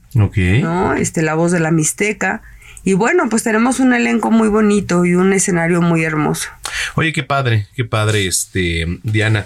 ¿Qué es lo más difícil eh, y lo que más te gusta de todo esto, de este trabajo que hacen, Juan? Eh, creo que con Diana lo que más me gusta es que nos integró bien las piezas, lo que- sin, sin querer con ella. Ella hace una cosa y yo estoy haciendo otra cosa, pero ni siquiera nos pusimos de acuerdo. Y este, creo que una sinergia. Y este, yo como me apasiona mucho a, a, este tejer y este y bordar. Y entonces yo heredé de mis abuelos y este ellos son artesanos. Entonces, este eso cuando vi cuando me dijo Diana, este, ¿quieres participar conmigo a, así a hacer una un trabajo conjuntamente? Entonces le dije, "Sí, sí quiero." Ya cuando me dice, "Tengo pasarela", pues sí, yo le entro. No, pues sí. Sí, por supuesto, son oportunidades que se presentan. ¿Dónde podemos encontrar todo este trabajo, Diana? Eh, nosotros tenemos un showroom en Coyoacán, en Avenida del Convento 136, y nos localizan por redes sociales. Todo lo que diga Diana Morlán, ahí te lleva a las ligas, porque Diana Morlán es una marca. Ujú. ¿Por qué lleva mi nombre? Porque tiene una persona que respalda toda la calidad del trabajo y responde por el trabajo eh, que se enlaza con los artesanos. De esta manera la gente puede conocer tanto en el prestigio del diseñador como el trabajo que se hace. El, el artesano puede decir, así como escuchaste a Juanito, eh, el pago justo, el, el pago Sí. colaborativo que se lleva y el beneficio que les da tanto a las familias como a las comunidades que trabajan con nosotros. Oye, qué interesante. Eh, pues muchas felicidades por lo que hacen y nuevamente, por favor, hay que extender la invitación para que, este, pues no se pierdan este 20 aniversario allá en el metro. Sí, eh, pues mira, estamos invitando a todo el auditorio.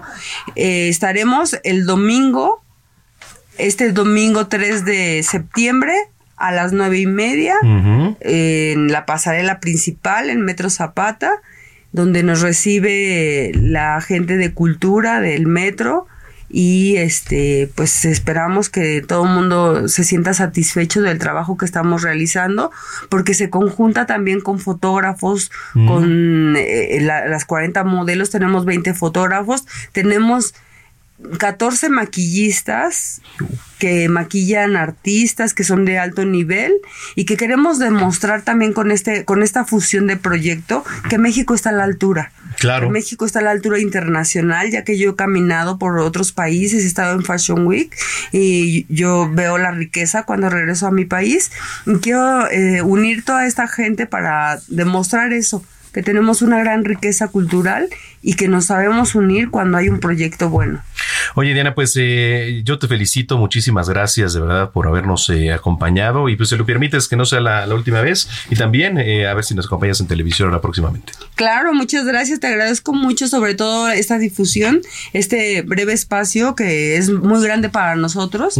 Dar a conocer nuestros proyectos para nosotros es que también nos inviten, ¿no? A darlos a, a conocer visualmente y esperamos a la gente ahí, que la gente que te escucha, que tienes un gran auditorio y agradezco mucho al Heraldo y el espacio, sobre todo. Bueno, pues esto que es eh, a nivel local, nacional e internacional también para quienes nos siguen aquí en Zona de Noticias. Diana, muchísimas gracias. Muchas gracias. Juanito, bienvenido y muchas gracias. ¿eh? Muchas gracias. Gracias por habernos acompañado aquí en Zona de Noticias. Son las 3 de la tarde con eh, 50 minutos en el tiempo del centro. El día de hoy pues no nos queda más que darle las gracias eh, porque gracias a su preferencia. Heraldo Media Group es el grupo de medios digitales más visitado en nuestro país. Esto de acuerdo con información de Comscore del mes de julio. Así que ya saben, nos encanta que nos visiten. Muchas, muchas gracias. Antes de, irnos, le platico que el fiscal de Morelos, Uriel Carmona, eh, vivió una intensa jornada ¿eh? Eh, el viernes, el día de ayer. ¿Por qué? porque el décimo tribunal colegiado del primer circuito ordenó su liberación inmediata bajo el argumento de que se violó su fuero, lo cual ocurrió varias horas después de la resolución, pero apenas había puesto un pie afuera del reclusorio sur cuando vuelve a ser detenido. Entonces, la Fiscalía General de Justicia de la Ciudad de México informó mediante un comunicado que agentes de la Policía de Investigación cumplimentaron ya una nueva orden de aprehensión en contra de Carmona Gándara, por su probable participación en el delito de encubrimiento por favorecimiento. Eh, um, bueno, pues ahí está la información. Vamos con, eh, vamos hasta España con Pati Alvarado que nos tiene información. Adelante, Pati. Orbe, la información internacional con Patricia Alvarado.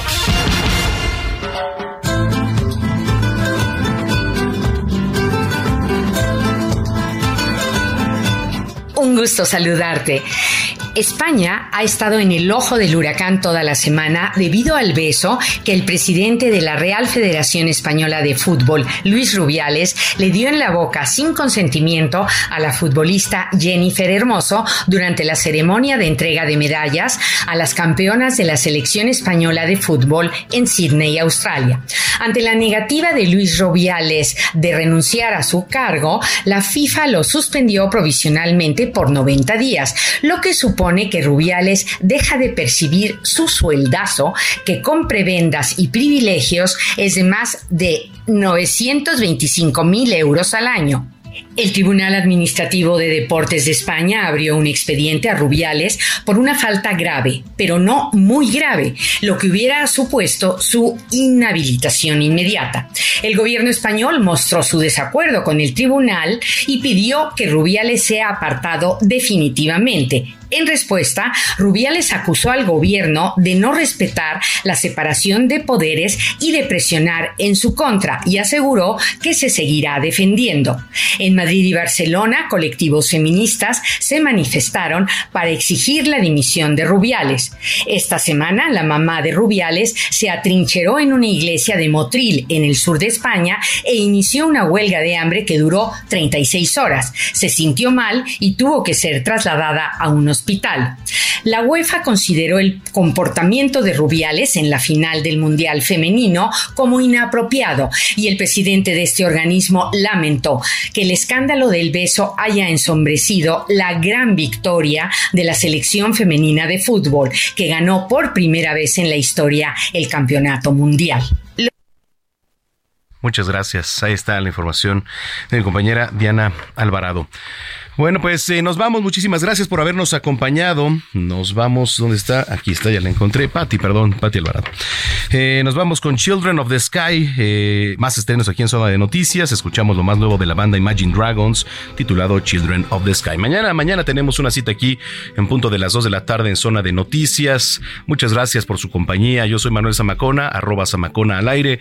Que tengan una excelente tarde, pásela bien y hasta entonces. Some days when I'm dreaming, I think of how far I have come. All my lives led to this, and now I see what I've become. I always had doubted that I could ever be that mattered, that shattered all these glass ceilings up that I want is to see all the things that I could be. Calling. El Heraldo Radio presentó Zona de Noticias con Manuel Zamacona.